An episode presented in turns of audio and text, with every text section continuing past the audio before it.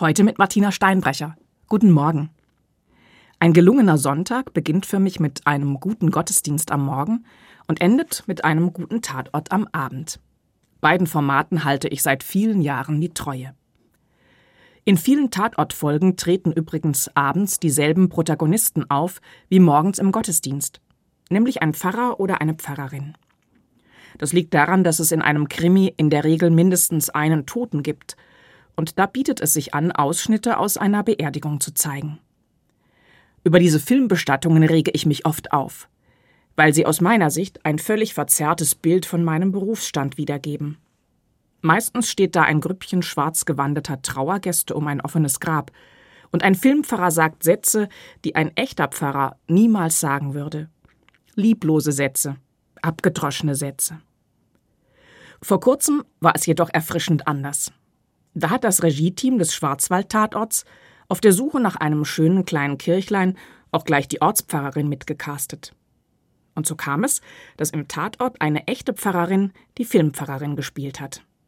Was aber noch viel schöner war, die musste endlich mal keine Beerdigungsszene spielen, sondern kam bei einer Konfirmation zum Einsatz und hat gezeigt, Kirche ist auch jung und weiblich und nicht nur für die Toten da.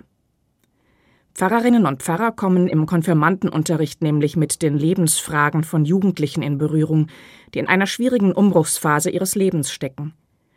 Wer selbst pubertierende Kinder hat, weiß, dass es nicht nur lustig ist, ihnen das Erwachsene gegenüber sein zu müssen. Neben den Eltern sind auch Pfarrerinnen und Pfarrer dafür da, solche sensiblen Zeiten zu begleiten.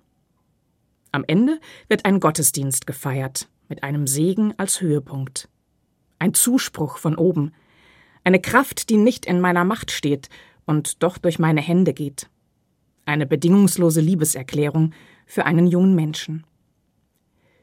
Die Konfirmandin im Schwarzwald-Tatort erfährt kurz nach ihrer Konfirmation, wie ihre Mutter zu Tode gekommen ist und dass der Mann, den sie bisher für ihren Vater gehalten hat, in Wirklichkeit gar nicht ihr Vater ist. Das bringt ihr Leben ordentlich durcheinander. Wie gut, dass die Pfarrerin ihr am Anfang diesen Segen mitgegeben hat.